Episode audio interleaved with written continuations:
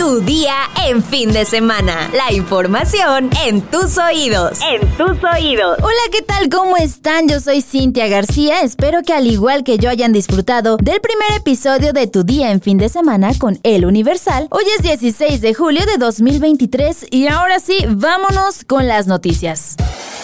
Nación. Vamos 2 a 0. Está a punto del ponche el presidente en términos beisboleros. Le gané el amparo, ya le gané el del INE y ahora viene una demanda penal, afirmó Xochitl Gálvez luego de insistir en que el presidente López Obrador violó el decreto fiscal al revelar los contratos de sus empresas. En entrevista, la senadora y aspirante a la candidatura presidencial por parte del Frente Va por México reconoció que enfrentará todo el aparato del Estado en su contra, reiterando que de demandará penalmente al presidente porque hizo pública información confidencial de sus clientes, violando el código fiscal, ya que señaló que el mandatario no tiene derecho a tener acceso al SAT, por lo que estaría cometiendo abuso de autoridad. Finalmente señaló que tiene derecho a tener una empresa exitosa y sus contratos son entre clientes privados. Hay 80 millones de contratos ganados lícitamente, por lo que si el presidente cree que hay algo indebido, que me denuncie penalmente expresó. Metrópoli. Luego de permanecer cerradas durante 22 meses, este 15 de julio el jefe de gobierno, Martí Batres, encabezó la reapertura de las primeras cinco estaciones del tramo elevado de la línea 12 del metro. Estas son Culhuacán, San Andrés Tomatlán, Lomas Estrella, Calle 11 y Periférico Oriente, por lo que ahora los usuarios contarán con 14 de 20 estaciones en funcionamiento. En tanto, el tramo de Tezonco a seguirá cerrado debido a que continúan los trabajos. Sin embargo, pese a que se suman más estaciones al servicio, algunos comerciantes perjudicados por el cierre de esta línea señalaron que mientras no concluyan en su totalidad los trabajos, se mantendrán las afectaciones económicas y a la vialidad. Mundo.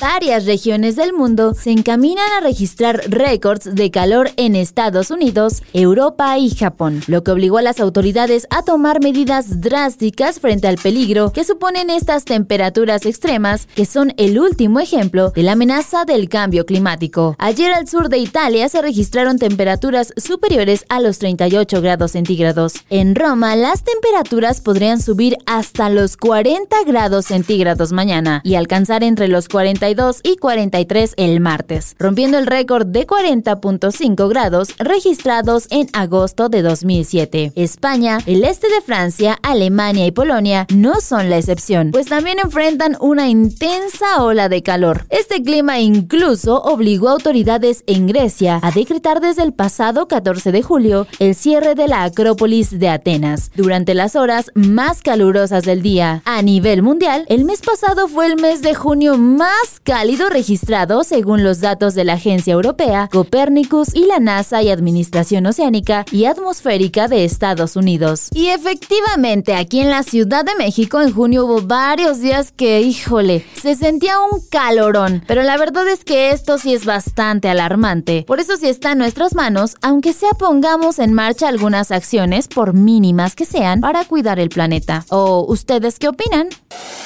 Deportes. No te olvides de apoyar a México en el juego que tendrán contra Panamá, el cual definirá al nuevo campeón del torneo más importante de CONCACAF. El compromiso por el título de la Copa Oro 2023 se disputará hoy mismo en punto de las 17.30 horas.